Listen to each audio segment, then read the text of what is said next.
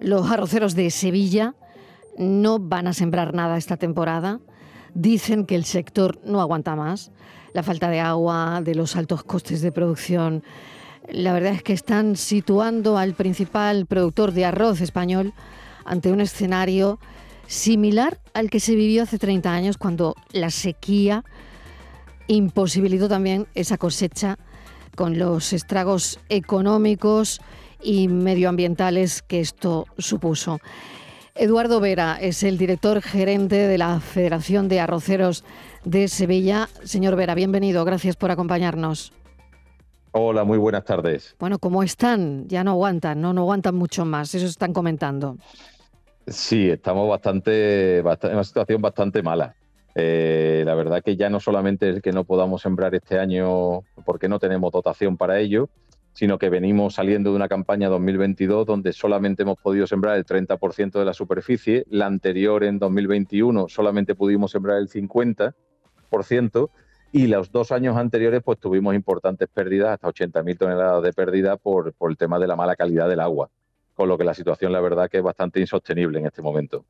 Claro, es decir, mm, tienen un tiempo para aguantar, como en cualquier sector, en cualquier economía. Pero claro, llega, llega el punto en el que hoy están contando que están, ¿no? En, en el punto de decir, mm, esto no tira, no tira más, no tira un año más. Sí, nos preguntaban que ya nos han preguntado en varios sitios, pues, cuál es, qué se podría hacer en este momento. Y bueno, nosotros lo tenemos muy claro. Ahora mismo, en este momento, ya, para, para, para, la situación que estamos viviendo en este momento, lo, único que nos podría salvar un poco y a nuestros agricultores, a nuestros arroceros, son ayudas, pero ayudas directas que lleguen al agricultor de verdad. Y sobre todo, mm, todas las medidas que se han tomado ahora, como las del jueves pasado, ¿no? Por el Consejo de Ministros, la verdad que todas son bien recibidas pero siempre decimos lo mismo, que, están muy bien las medidas, pero ponerlas en marcha muchas veces es más lento de lo que parece. Y todavía estamos esperando algunas del año pasado que no nos han llegado. Entonces, ahora mismo la única solución son ayudas porque, porque es la única manera que el agricultor pues, puede tomar un, un poco de aire en este momento. Claro. ¿Y para qué serviría esa ayuda exactamente? Porque claro, me imagino que mm, no sé si eh, ante la falta de lluvias, ¿no? Soluciones, estrategias. Mm, mejorar la rentabilidad de los cultivos, incluso adoptar mm. técnicas agrícolas que puedan resultar eh, más avanzadas, eh, nuevos mercados, por otro lado. Y yo es que creo que hay un cambio de, eh, de paradigma, por así decirlo, en algunos cultivos como el del arroz, ¿no?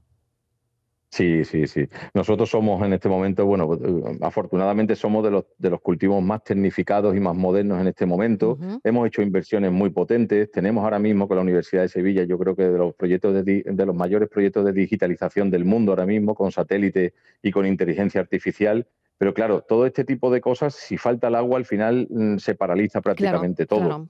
No se puede seguir haciendo nada.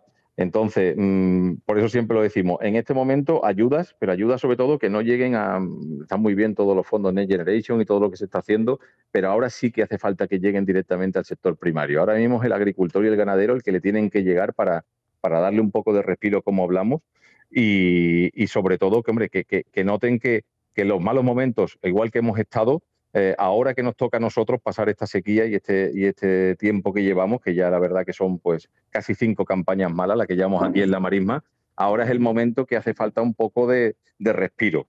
Entonces, eh, ¿son bienvenidas estas medidas nuevas que se han tomado la semana pasada? Sí, lo que nos resultan es un poco bajas las medidas que se han tomado, un poco insuficientes.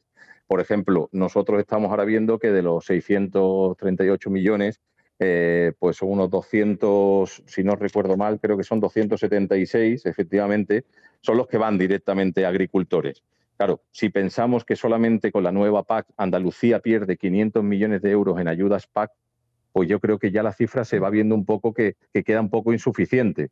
Entonces, mm, por supuesto, agradecemos todo lo que se está haciendo en cuanto a, a exención del IBI, a reducciones en IRPF, todo esto, por supuesto, vaya a ayudar muchísimo a los agricultores, pero creo que el principal punto ahora mismo es la celeridad, es la rapidez. Ahora mismo sí que hace falta poner en marcha todo lo que se está anunciando, ponerlo en marcha muy rápidamente y, por supuesto, incrementar un poco más estas ayudas, si puede ser.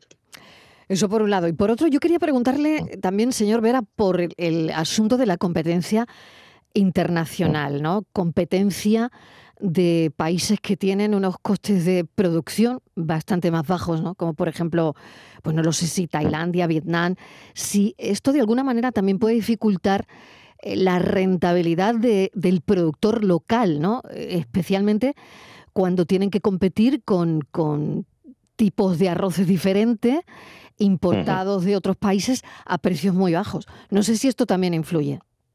Por supuesto que sí. Nosotros, a mí me toca además también ser uno de los representantes del sector arroceros en la Unión Europea, en, Bruselas. y, la verdad que uno de los casos que tenemos ahora mismo más reciente precisamente es la cláusula de salvaguarda que teníamos con países como, por ejemplo, Camboya o Myanmar. Exacto. Que estuvo durante, durante tres años funcionando, eh, hizo mm, buen efecto, no es que fuera una solución definitiva, pero por lo menos amortiguó precisamente esto que usted está comentando, esta mm, reducción o bajada de precios que ya empezamos a notarlo. Y la sorpresa fue que mm, eh, se aprobó por, lo, por el Parlamento Europeo eh, por unanimidad eh, el año pasado, pero a finales de este año y perdón, a finales del año pasado y principios de este 2023, lo que nos ha sorprendido es que la Comisión rechazó un poco la forma ¿no? de cómo se estaba haciendo.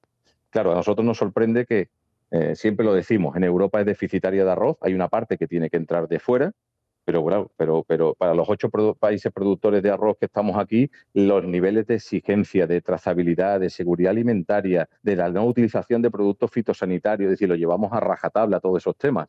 No tiene lógica que luego, ahora en momentos un poquito más complicados, se deje pasar a cualquier tipo de arroz que no llevan las mismas exigencias que se nos, que se nos piden a nosotros.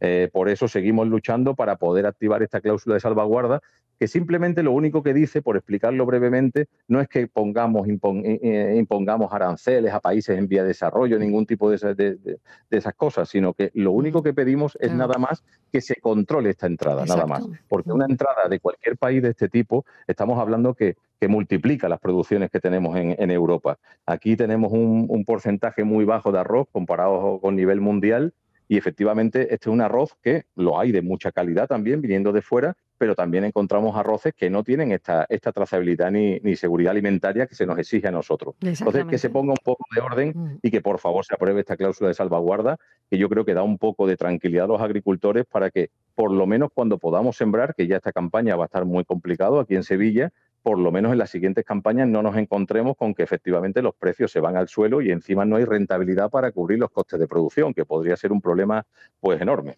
Desde luego.